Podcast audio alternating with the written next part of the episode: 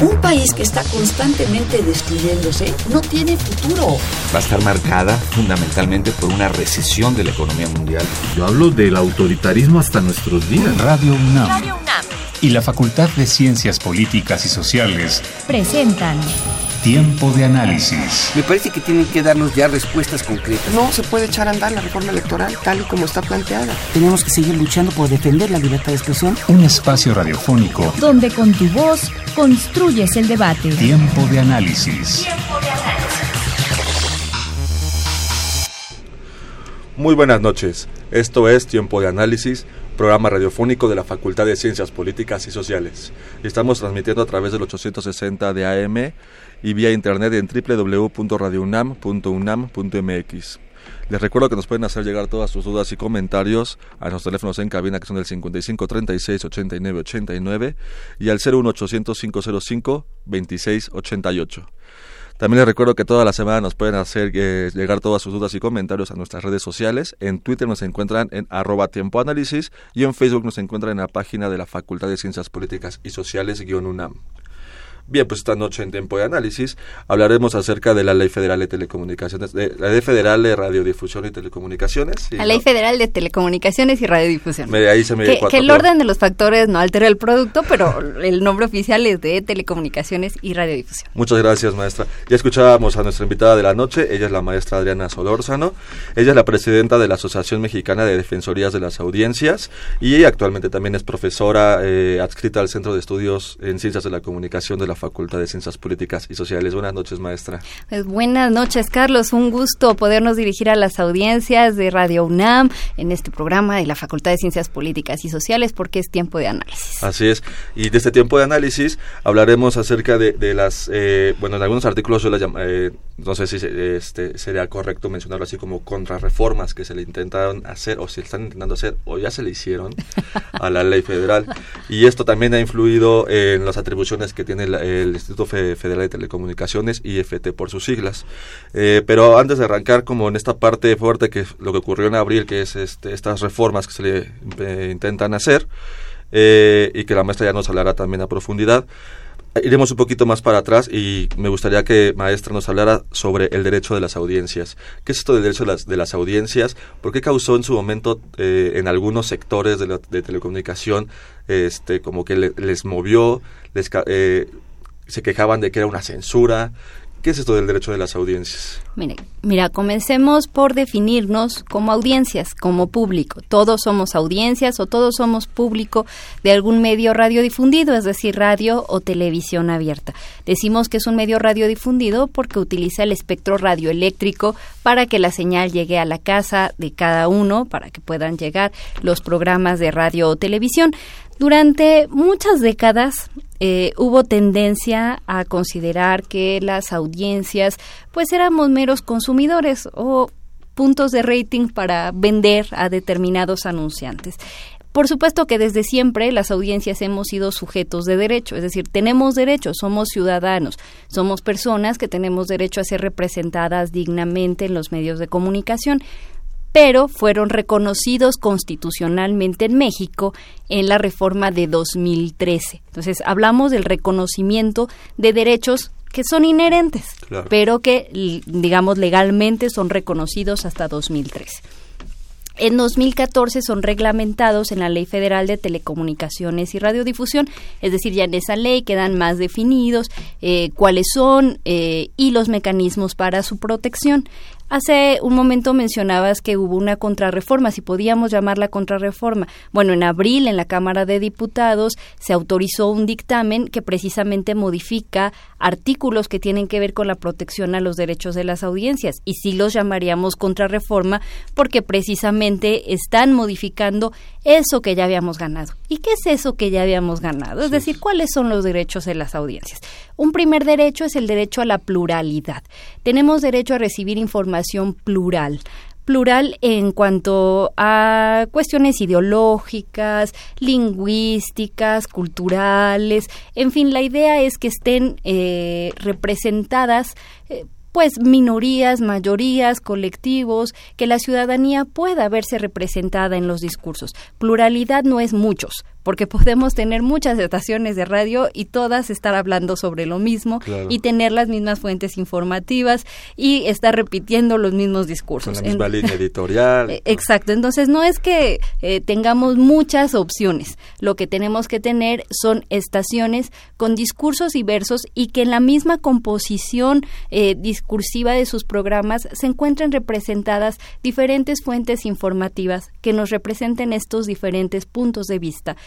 ¿Por qué? Pues porque tenemos derecho a construir nuestra opinión, a informarnos con base en precisamente estas perspectivas, porque de otra manera, pues estaríamos eh, construyendo un punto de vista sesgado. Nosotros podemos decir finalmente qué opinamos y con qué versiones nos quedamos, pero tenemos derecho a conocerlas todas. Entonces, en la medida que el discurso es plural, pues está respetando el derecho de las audiencias.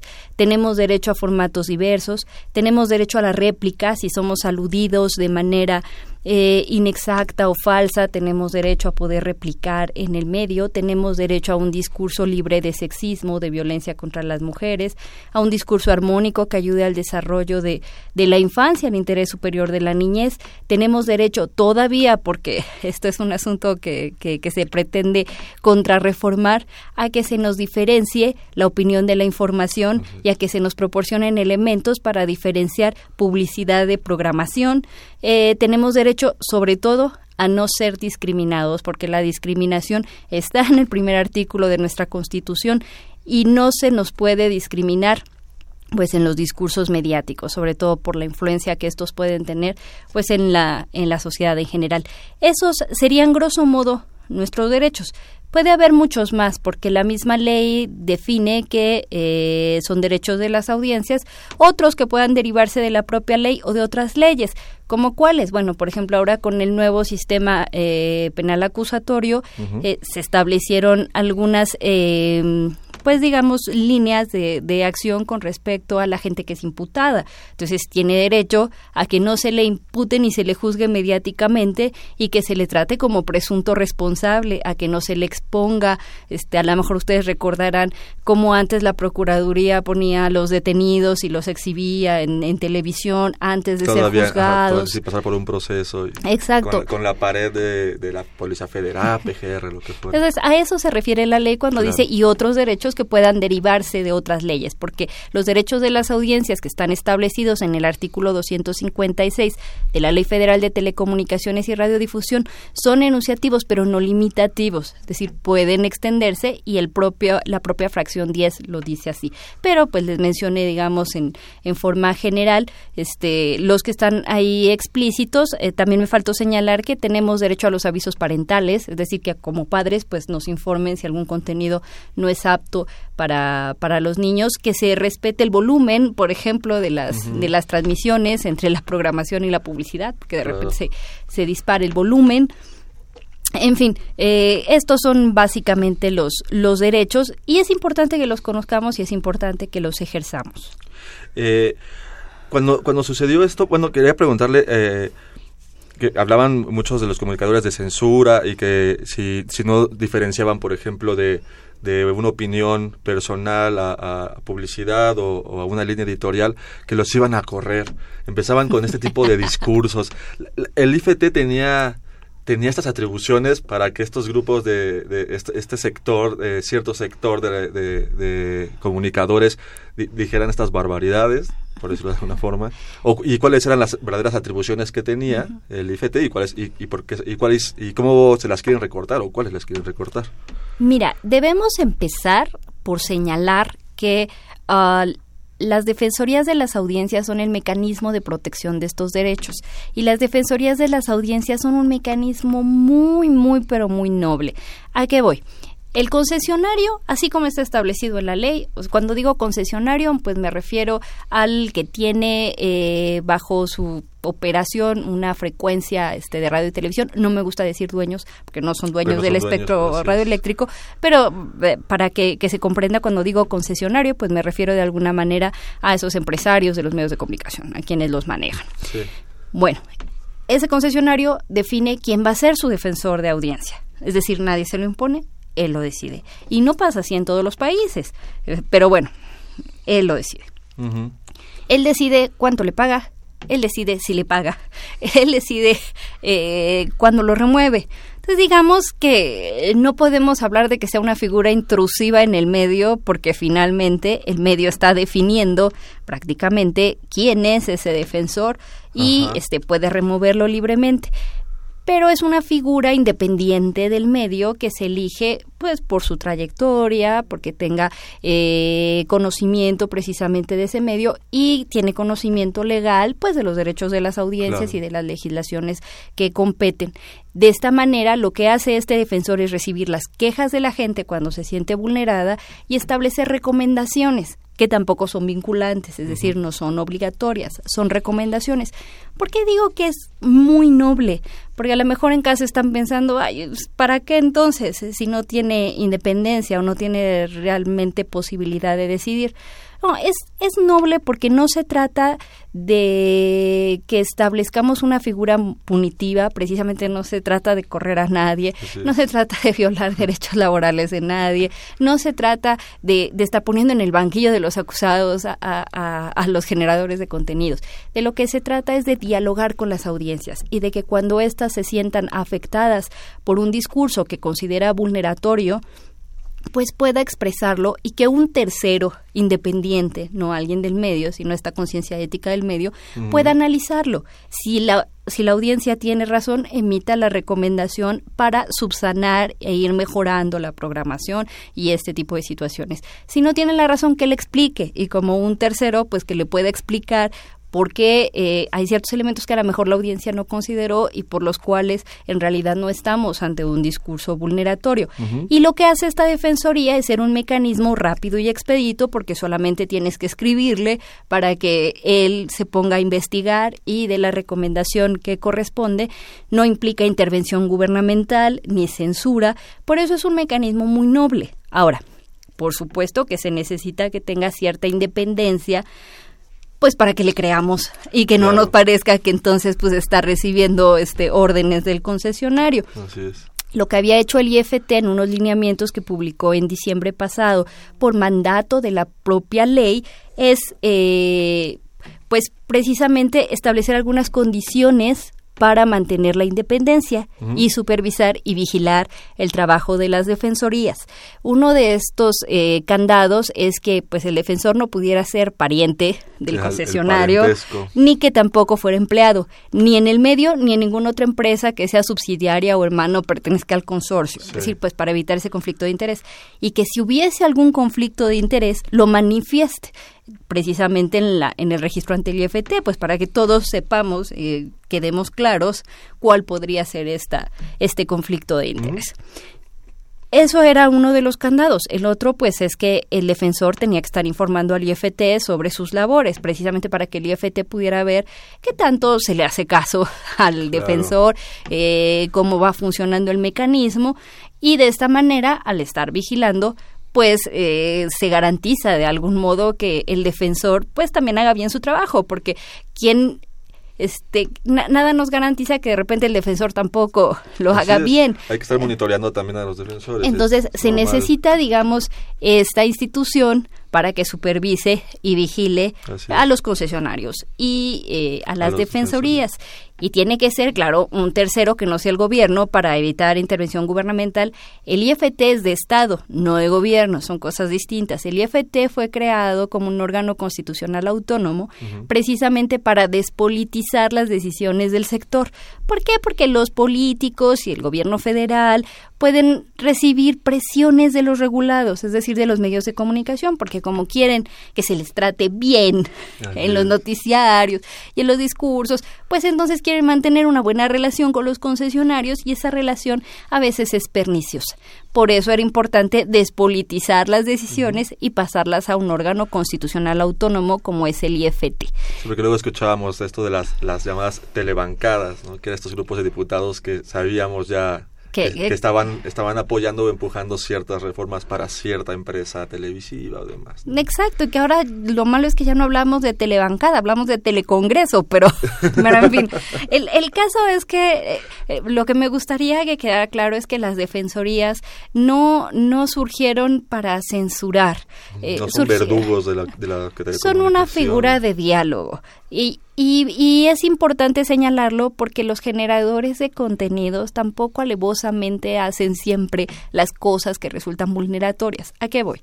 Por ejemplo, estamos imbuidos en una cultura sexista. Eh, de repente puede ser que eh, quien está detrás del micrófono o el productor o el guionista no haya hecho conciencia de, de, su sexismo o no haya hecho conciencia de, de, su homofobia o de que está discriminando o, o, o, que no está tratando eh, con el debido respeto a, a, poblaciones o, con términos adecuados. Ajá, por ejemplo, quienes tienen una condición de vida por una discapacidad que a lo mejor no estén tratando sensiblemente los temas. Y pues y, y normalmente no es por por dañar, es por falta de conocimiento, suele suceder. lo que hace la Defensoría es señalarle estas deficiencias al generador de contenidos y se busca que este generador de contenidos o este colaborador de los medios pues e, esté abierto a recibir esas críticas, no en un afán eh, de que se le está poniendo un tacho, que se ponga a la defensiva, más bien en el afán de abrirse y de mejorar su trabajo. Y, y, no va más allá y este por ejemplo yo cuando fui defensor en el IMER incluso intentaba nunca decir al aire el nombre de los locutores o de los guionistas o de las personas este de las que se habían recibido queja. Exponía el caso pues para que sirviera didácticamente sobre por qué eso podía ser un problema. Pero no se trata tampoco de exhibir eh, a la gente, se trata simplemente de mejorar los procesos en beneficio de toda la sociedad. Ahora, por eso insisto en que no se trata de censura, porque el mecanismo de la Defensoría es muy noble. El problema con estas contrarreformas es que están dejando a las defensorías sin la supervisión ni la vigilancia del IFT. Entonces ahí sí quedan completamente eh, pues a, discreción de los concesionarios. Y eso les quita pues en buena medida legitimidad. No quiere decir que ya por eso no vayan a funcionar porque puede haber gente muy honesta tanto del lado de los concesionarios como del lado de los defensores que hagan las cosas por convicción y no porque lo diga o no la ley. Pero no se trata de ver si a voluntad este se van a respetar los derechos, se trata de garantizarlos. Entonces ahí pues está dejando como muy flojo el, el, el, mecanismo, se está debilitando, se están debilitando las atribuciones del IFT y entonces pues corremos el riesgo de que se vuelva pues un requisito, es decir, que, que, se nombre al defensor pues porque la ley te obliga, pero que en realidad el defensor sea omiso y el concesionario también. sea pura simulación. Exacto, por eso no deben, todavía esto que, que, aprobaron los diputados en abril tiene que pasar al Senado. Entonces tendríamos que cerrar filas socialmente para evitar que en el Senado se apruebe, porque pasaron tantas décadas para que se reconocieran estos derechos y todavía ni siquiera antes de poder implementar la ley ya le están, echando ya le están echando para atrás no la, la verdad es que eh, hay que decirlo, insisto, no se trata de que sean figuras punitivas, pero sí tienen que tener cierto margen de independencia y autonomía, pues para que tengan esta legitimidad y esta fuerza que, que se requiere. Y para alcanzar los objetivos que se buscan, que es la de respetar los derechos de las audiencias. Exactamente. Y que, el concesionario entienda que no somos consumidores de productos chatarra, somos una audiencia que tenemos derechos y ese derecho a tener un producto de calidad donde se nos respete la diversidad de, pensamiento, de, religiosidad, todo lo que usted, profesora, nos ha mencionado en todo este tiempo. Exacto, porque además hay, hay quien dice, ay, pues si no les parece que le cambien y ya para qué están peleando. Siempre es eso. Es como, no, no les gusta la línea editorial de este programa, pues cámbienle esta. Es, es como, siempre salen con ese discurso. Eh, el asunto es que si tú le cambias, de todas maneras persiste el insulto o persiste la vulneración. Y eso lo que hace es normalizar conductas que luego se nos revierten en nuestra vida cotidiana. Los medios de comunicación tienen mucha influencia y son un servicio público. Y un servicio público tiene que ser prestado precisamente en condiciones de calidad y de beneficio a la mayoría. Es decir, un, un servicio público no tiene por qué beneficiar a unos cuantos empresarios con ganancias a veces estratosféricas sin aprovechar ese bien nacional que es el espectro radioeléctrico para que se difunda información que sea eh, social y públicamente relevante. Al final, muchos de nuestros derechos eh, los podemos ejercer adecuadamente si tenemos información eh, suficiente. Por ejemplo, el voto. Si no tenemos información plural y suficiente, nuestro voto pues queda directamente afectado por esa carencia de información o por esa información sesgada. Por eso es tan importante que los concesionarios tomen responsabilidad social sobre los contenidos que emiten. Y, y, aquí es donde cabe nuevamente hablar de la, de la pluralidad. No es que tengamos muchos, sino es tener esta diversidad de, de opiniones, de ideas.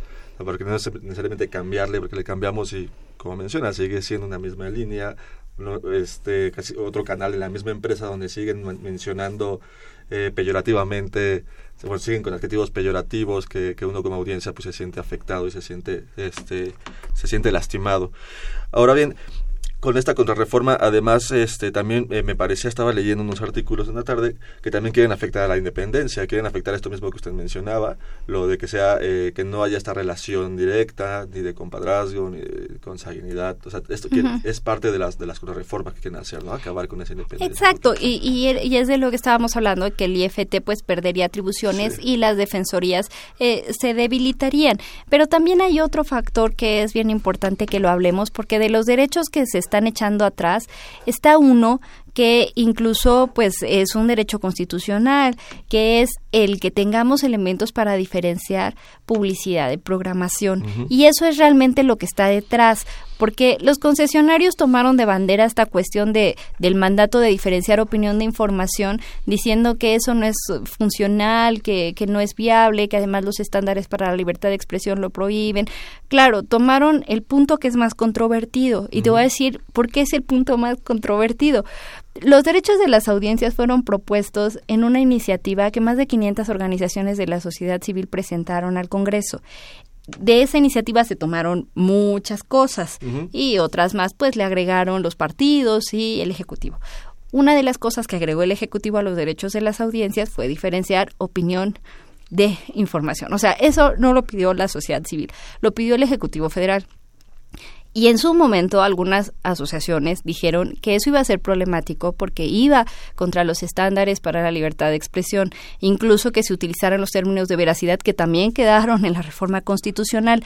Eh, solo quiero aclarar que eso lo auto, o sea, fue propuesta el Ejecutivo y la misma, eh, eh, ¿cómo decirlo? Los mismos congresistas que ahorita lo están echando para atrás y que lo critican y que le achacan al IFT, el que quiere hacer censor porque eh, establece el término de veracidad. O sea, hay que recordarles que está desde la Constitución, que se les advirtió y que ellos mismos lo aprobaron así, pero ahora están tomando eso de pretexto realmente para hacer otros cambios. Además de, debilitar a las defensorías, el otro cambio importante y que no dicen es precisamente este de la publicidad. Eh, yo creo que muchísima de, la gente que nos está oyendo puede traer a su mente eh, infinidad de ejemplos de programas donde eh, invitan aparentemente a especialistas el doctor llega con su bata blanca y, oh, doctor, y entonces, ¿cómo le podemos hacer para tener una vida más sana y no tener sobrepeso? Ah, bueno, pues mira, puedes tomarte estas pastillas de quién sabe qué y tú piensas que te lo está diciendo el doctor y dices, ah, pues si el doctor dice, es que igual y las pastillas pues ya están, este... Eh, un especialista sin fines de lucro que está dando, eh, uno piensa, su opinión. Y luego resulta que, que está contratado por el laboratorio que hace las píldoras y que eso es un espacio publicitario y no te lo dicen. Lo presenta como un espacio donde es un experto el que está hablando acerca de temas de salud. Exacto. Completamente abstraído del tema de la publicidad. O en los programas, en telenovelas, en, eh, de, repente resulta que el protagonista, que es el ídolo de la juventud en ese momento, come determinado producto. Y el producto, aparte, la, la cajita de producto está dando directamente a la cámara. Exacto. Y ahí tampoco se, se indica que es publicidad Ojo, no se está prohibiendo hacerlo. Lo que se lo que se pide y está vigente, porque insisto en que el Senado no ha autorizado las contrarreformas, es que se proporcionen elementos para que la gente sepa que se trata de publicidad y tampoco se trata de que en el momento en que se está haciendo el close-up al producto salga un letrero grandote que diga publicidad, publicidad. O una voz en off publicidad, publicidad. No, era un símbolo este que, iba a ser estándar para todos. En una esquinita de la pantalla. Y que, y que le apostaba el IFT a que después de su uso pues prolongado todos lo distinguiéramos ya, que no es invasivo y era una P de publicidad, nada más para recordarte que es un mensaje pagado y es porque no asimilamos de la misma manera ni valoramos de la misma manera lo que sabes que que alguien tiene un interés comercial detrás de la información que cuando es información que procede de una fuente, eh, digamos, experta o una fuente independiente que no tiene nada que ganar o perder con la recomendación. Así es. Era solamente eso, que se pusiera una identificación, pero ni eso quieren. Pues claro que eso no quieren, porque están acostumbrados a fórmulas de publicidad eh, precisamente engañosa. porque es eso? Es publicidad engañosa y es muy vulneratorio, pero eso no lo dicen, ¿verdad? Eso no lo dicen los concesionarios ni lo dicen todos los columnistas. Solo hablan de la censura a la que están siendo ah, objeto. Este, y, y, en realidad una, uno, de, uno de los motivos más fuertes para esta contrarreforma es ese, que no quieren cambiar su modelo de negocios que está basado precisamente en publicidad engañosa. A eso, a eso quería, quería llegar también, maestra.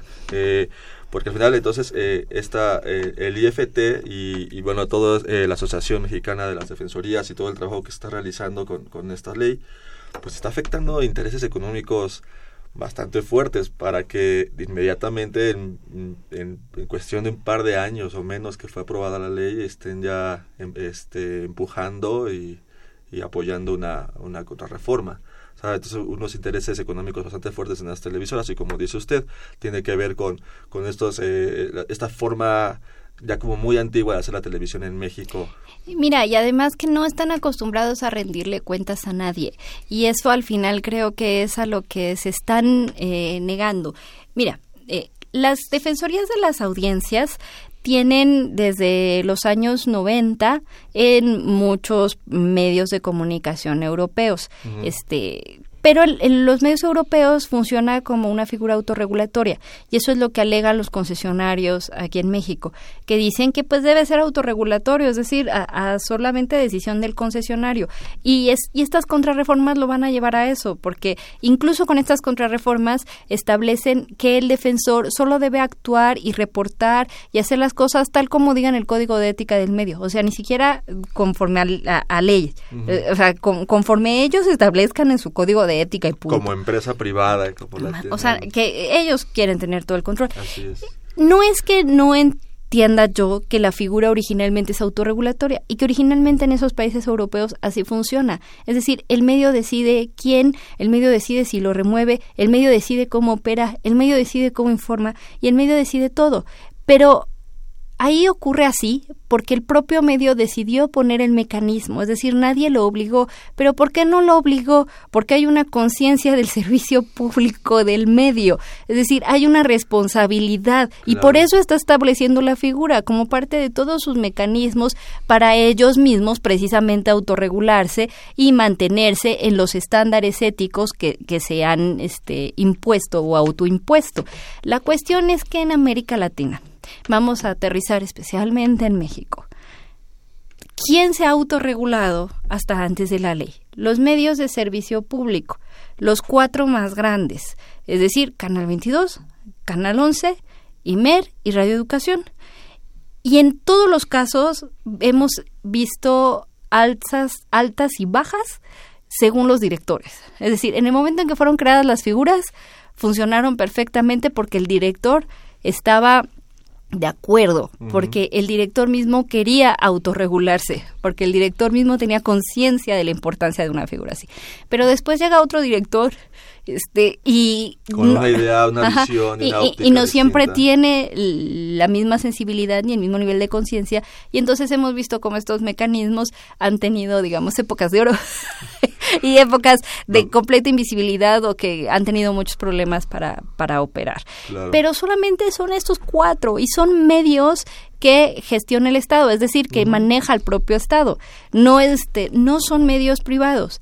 Los medios privados solo tuvieron una defensoría antes de la ley, que es la de MBS, pero no fue porque el concesionario quiso tenerla, fue porque Carmen Aristegui, después de un diferendo que ya ustedes recordarán la primera vez que salió del aire, porque cuestionó un posible alcoholismo del presidente de la República y la sacaron del dial, este, cuando regresó y el concesionario aceptó que de presidencia de la República lo habían presionado para que saliera, Bueno, cuando regresó entre sus condiciones fue Poner, por, acudir por- a un- por poner un ombudsman. ¿Por qué? Porque el medio cuando la despidió lo que le dijo fue que había violado el código de ética, que le había dado cabida a rumores.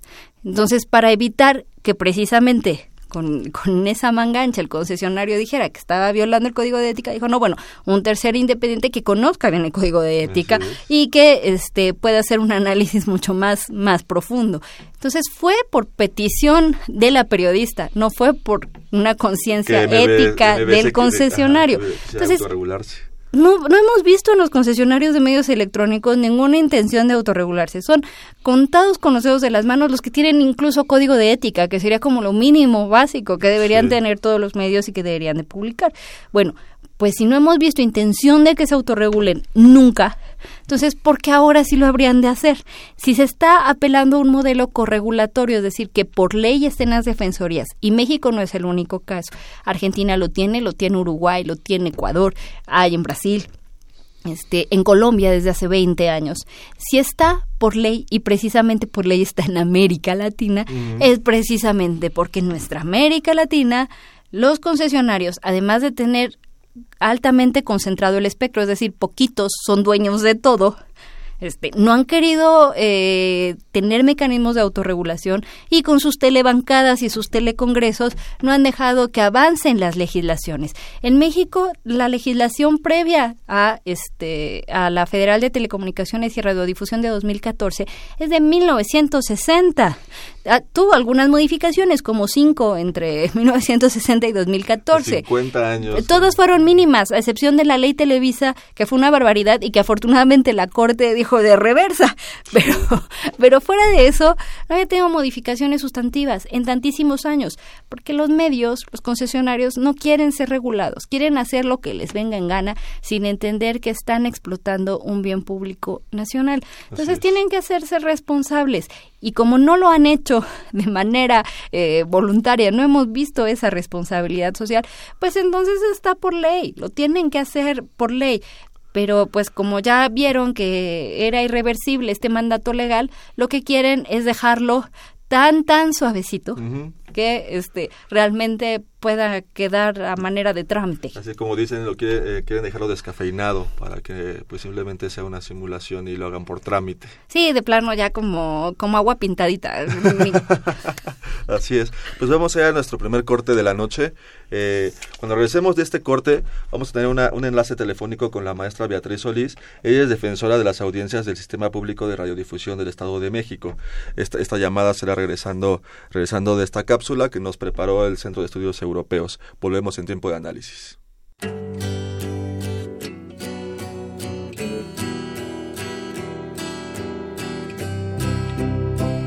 Buenas noches. El Centro de Estudios Europeos presenta Noticias desde Europa, cápsulas de análisis y opinión sobre el acontecer en ese continente. El viaje de Donald Trump y su visita a Europa se desarrolla en medio de una tormenta política, derivado de los escándalos por supuestos nexos de miembros de su campaña con Rusia y las investigaciones al respecto, donde se ha señalado la intervención de Trump para manipular el proceso. A continuación, el comentario del maestro Damaso Morales del Centro de Estudios Europeos. El viaje de Trump está lleno de dudas por los problemas que tiene en la Casa Blanca, lo cual, por supuesto, le resta credibilidad y liderazgo internacional. En su reunión con los europeos, que va a ser este jueves 25 de mayo, debe regenerar la confianza como un líder comprometido con la democracia, con la prosperidad y con la seguridad global, lo cual también son valores europeos. Lo cual, en el contexto de todos los decires de Trump, se antoja difícil. Primero, felicitó la salida del Reino Unido de la Unión Europea. Dos, estimuló los movimientos nacionalistas populistas de derecha y también criticó a Alemania y a su canciller Angela Merkel. Además de haber exigido a ese país el pago de millones de millones de dólares que adeuda a la Organización del Tratado del Atlántico Norte, OTAN. Además de las críticas de escepticismo que ha manifestado acerca de ese organismo. En este contexto interno en los Estados Unidos e internacional es que se da el encuentro de Trump con altos jerarcas de la Unión Europea, Por un lado se va a reunir con Jean-Claude Juncker, presidente de la Comisión Europea, y con Donald Tusk, presidente del Consejo Europeo. Y habrá en ese momento oportunidad para que Trump rectifique sus decires respecto de la inviabilidad de la Unión Europea. Asimismo, va a desayunar con el presidente Emmanuel Macron, francés, que al igual que Trump no viene de la política, pero a diferencia de Trump está enteramente comprometido con un discurso liberal, social y es además eurofílico. En la noche tendrá una cena con miembros de la OTAN. Ahí la agenda es complicada porque Trump ha desestimado el organismo y hará falta que ratifique sin ninguna duda su compromiso con la OTAN particularmente derivado de sus simpatías que ha mostrado por Rusia y su líder Vladimir Putin, del que se tienen recelos en Europa, particularmente los países del este. Por su parte, Trump seguramente buscará que la OTAN se sume con toda determinación a la coalición que lidera Estados Unidos en Siria. Sobre este punto no hay que olvidar que de hecho ya los países miembros de la OTAN europeos participan a nivel individual en esta coalición. En otro punto, Trump buscará un incremento de las participaciones presupuestales de los Estados miembros de la Unión a la OTAN a un 2% del PIB para 2024. Esto seguramente es algo que podría realizarse con el tiempo. Sin embargo, no hay que olvidar que a partir de la salida del Reino Unido de lo que es la Unión Europea, está avanzado en diferentes planes de seguridad global y de seguridad del propio continente. Esto es, se intenta elevar el presupuesto comunitario para el desarrollo de alta tecnología militar y mayores capacidades de respuesta rápida y coordinación en la lucha contra el terrorismo y la seguridad en las fronteras, particularmente aquellas del este. El problema residirá entonces si Trump no ratifica su compromiso con la OTAN o pueda realizar un comentario políticamente incorrecto, lo cual obligaría a los europeos a dar una respuesta. Habrá que estar atentos entonces al resultado entre las grandes tradiciones diplomáticas europeas y las improvisaciones políticas de Trump. Muchas gracias. Se despide de ustedes Carlos Correa. Continúa escuchando Tiempo de Análisis. Estamos ya de vuelta en tiempo de análisis. Les recuerdo rápidamente nuestros teléfonos en cabina que son el 55 36 89 89 y nuestra alada 01800 505 26 88. También nos pueden hacer llegar todas sus dudas y comentarios en Twitter en arroba tiempo análisis o en Facebook en Facultad de Ciencias Políticas y Sociales guion UNAM. Bien, pues ya estamos de vuelta aquí hablando sobre la Ley Federal de, Telecomunicaciones y Radiodifusión y este tenemos eh, en tenemos en, eh, con enlace telefónico a la maestra Beatriz Solís. Ella es defensora de las audiencias del Sistema Público de Radiodifusión del Estado mexicano. Rectifico porque antes del corte dije eh, del Estado de México y no, es del Sistema Público de Radiodifusión del Estado mexicano. La maestra Beatriz Solís. Eh, muy buenas noches, maestra. ¿Qué tal? ¿Cómo está, Carlos? Buenas noches a, usted y a todos sus radioescuchas. Eh, Quisiera preguntarle eh, ¿cómo, es que ha funcionado eh, los trabajos de defensoría eh, en el sistema público de radiodifusión del Estado mexicano. Pues mira, yo te puedo decir que, que, en principio, después de un año y medio de estar ya ahí, ha sido un trabajo mm, arduo porque lo que se pretende en un, en un canal de televisión nuevo que surge por la ley del 2014, eh, pues habría que empezamos, empezamos a tratar de buscar de conseguir audiencias, de que la gente vea el canal, que es que el canal se llama Una Voz con Todos, este y realmente yo particularmente he recibido muchísimo apoyo, hemos podido imprimir una serie de folletos sobre los derechos de las audiencias, eh, la, la direcciones o todas las ventanas que la Defensoría ha tenido que abrir para que las audiencias se comuniquen conmigo, han empezado a, comunicarse, generalmente a hacer solicitudes de programas, sí, a quejarse, por ejemplo, de algunos de los elementos este, de la programación menores. Ningún, ninguna queja de la audiencia es menor, ciertamente, pero no que afectaran de manera directa a sus derechos como audiencia. Eh, puedo decirte como en un balance que realmente hemos estado funcionando muy activamente, particularmente tratando de trabajar mucho más lo que es eh, la capacitación de todo el personal del, sistema público de radiodifusión, explicando qué es un qué es un medio público, cuáles son los principios que se deben seguir, construimos el código de ética, construimos una serie de principios básicos, hicimos unas campañas que hemos estado haciendo, ahora se inaugura una nueva temporada, que son spots sobre cada uno de los derechos de las audiencias que se transmiten a lo largo del día en el canal.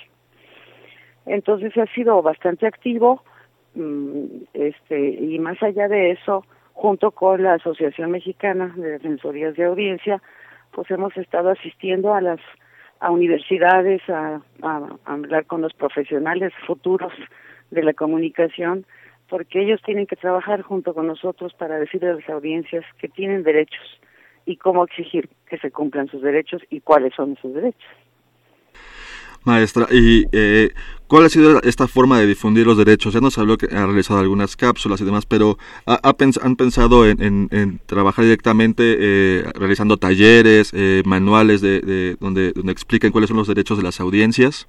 Sí, como le digo, tenemos cuando menos en el SPR, pero que lo repartimos por donde por donde se pueda, este todo un folleto y una yo como una especie de tríptico con con dibujitos este donde se explica de manera muy sencilla cada uno de los derechos eh, los distribuimos eh, en este año vamos a empezar a ir a, a preparatorias y a secundarias a hablar con los jóvenes para decirles que como audiencias tienen derechos y cuáles son, que los empiecen a conocer y que empiecen a tener una actitud como audiencia crítica más que una audiencia pasiva. Y me parece que ese es un trabajo fundamental que tenemos que hacer los defensores. Ahora bien, maestra Solís, eh, sobre el tema de la contrarreforma que ya pasó a la Cámara del Senado, ¿cuál es su opinión? Mira, yo me parece que es totalmente desafortunado ese intento realmente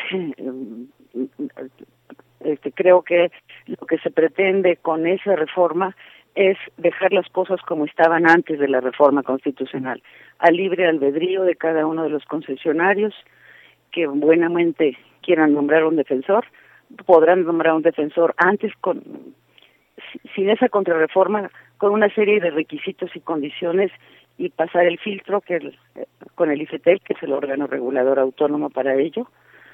Eh, la reforma dice que lo nombren como quieran, para que dure el tiempo que quieran. Puede ser el hijo del dueño o puede ser quien quiera, pues no, no hay ningún otro requisito. Eh, que, que todo se vaya a la, a la llamada autorregulación, que no es otra cosa más que el dejar ser y dejar hacer lo cual nos deja como que con un trabajo triple a los defensores, porque tampoco los defensores tendríamos cómo acudir al IFETEL para decir el, el concesionario no hace caso a una recomendación que está haciendo el defensor, por ejemplo. No es el caso general de los medios públicos, afortunadamente, pero los concesionarios privados, comerciales, pues tienen hasta el momento una sola defensoría para las casi dos mil concesiones de radio y televisión que existen eh, como comerciales. Yo no sé qué tanto puedan hacerle caso a sus audiencias y a quién reclamarle si no les hace caso.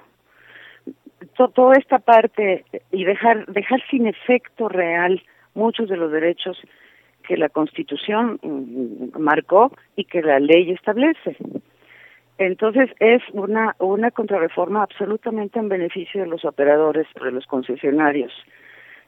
Se habla incluso en el absurdo de que el Estado tendrá que proteger la libertad de los concesionarios, la libertad programática, que es un derecho que no sé de dónde lo sacaron, la libertad programática de los concesionarios.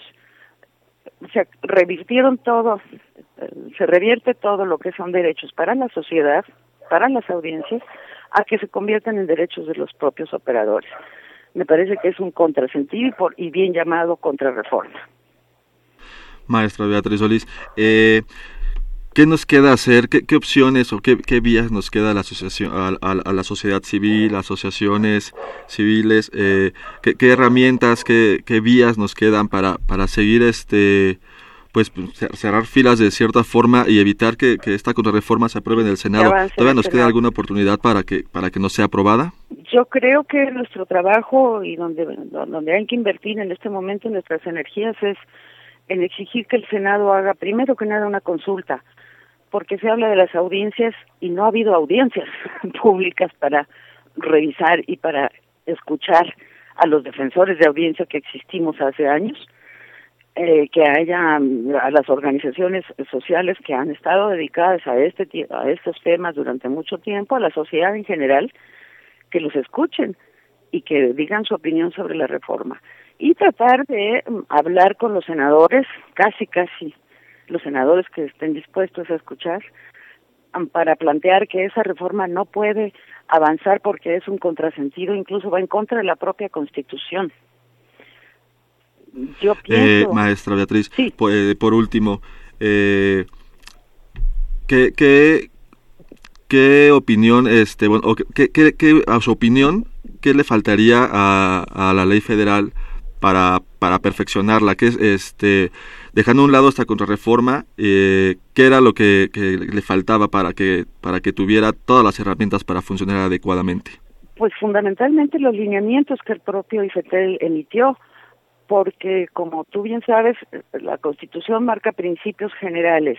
La ley va aproximando cosas mucho más mm, pragmáticas, mucho más puntuales y los lineamientos, que es el equivalente a un reglamento, ya nos dice cómo, a qué horas, en qué ventanilla, mm, qué, qué, qué logotipo hay que sacar cuando estás pasando publicidad en medio de un en medio de la programación.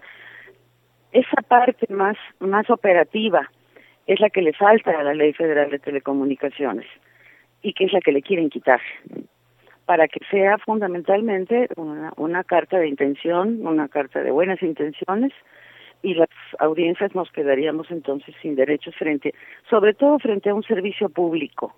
No debemos olvidar que la reforma constitucional plantea claramente que la radio y la televisión abiertas y las telecomunicaciones son servicios públicos. Ya no nos pueden decir, si no te gusta, págale. No, un servicio público tiene que darse y tiene que darse con calidad. Así lo dice la Constitución. Y eso, agarrarnos de la Constitución, que fue un paso adelante para que no vayamos para atrás. Entonces, trabajar mucho, exigirle a los senadores que no aprueben esa contrarreforma en, en ese momento y posteriormente que las audiencias seamos quienes exijamos a los medios programación de calidad. Bueno. Por su llamada, eh, nos queda eh, nos queda una, muchas gracias por su llamada, nos queda eh, pues un gran trabajo, bueno, quedan para las defensorías de audiencias queda un gran trabajo que, realizar ahora que están en el Senado, este, pues para evitar que, se haga esta contrarreforma y, y pues eh, se apegue toda la Constitución. Eh, quiero agradecerle, maestra Solís, por, por esta llamada. No, no sé si quiere darnos un último comentario. No, pues yo les agradezco mucho que una radio como ustedes este, esté tomando este asunto como propio creo que eso es lo que necesitamos, que todos y cada uno lo tomamos como propio, porque eso es, son asuntos que nos incumben a todos.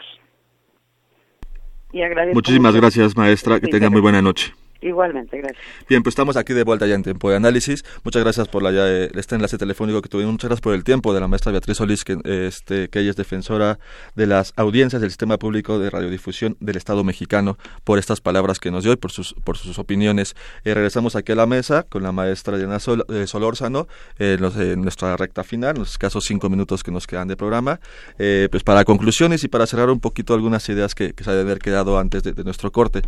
maestra Adriana, eh, eh, pues a forma ya de, conclusión, y ya un poquito nos hablaba también eh, la maestra Beatriz Solís en, la llamada telefónica, ¿qué, ¿qué, es lo que le faltaría a, la ley de telecomunicaciones para, para que ya eh, se concrete, para que, decirlo de, coloquialmente, para que cuaje y comience a trabajar pues verdaderamente como está asesorando en, las, en los derechos de las audiencias? Voluntad política, responsabilidad social. Eh, necesitamos que los concesionarios y los directivos de los medios de uso público y eh, en general quienes están detrás de los medios de comunicación asuman su responsabilidad social. No es un trabajo como cualquier otro, es un trabajo que implica eso, ser responsable socialmente y que al ser un servicio público tiene que ser en beneficio común y la información que se divulgue y los contenidos que se generen tienen que atender a estándares éticos y eh, sobre todo a, a, la legalidad o al marco de derecho en el que nos desenvolvemos. Insisto, el, el derecho para mí principal de las audiencias es a no ser discriminado, entendiendo la discriminación como esa parte del artículo primero constitucional que nos pone a todos, a todas las personas en igualdad jurídica. Entonces, finalmente no importa cuáles son nuestros sentires si estamos detrás de un micrófono, cuáles son nuestros eh, nuestra ideología con respecto a minorías, a colectivos, a cuestiones políticas. Lo que debemos entender es que, claro que tenemos derecho a opinar, pero si aclaramos que es nuestra opinión, es en beneficio de las audiencias para no venderles como un dato duro algo que es nuestra mera creencia. Claro. Si es una mera creencia, hay que hacerlo explícito, para no venderles publicidad engañosa, para eh, dar información como pues, eh, razonablemente investigada, para ser sensibles en el uso del lenguaje, para no eh, opinar tampoco irresponsablemente sin la información de base, porque entonces uno vulnera y eso es lo que debemos pensar cuando estamos detrás de un micrófono en esa responsabilidad social.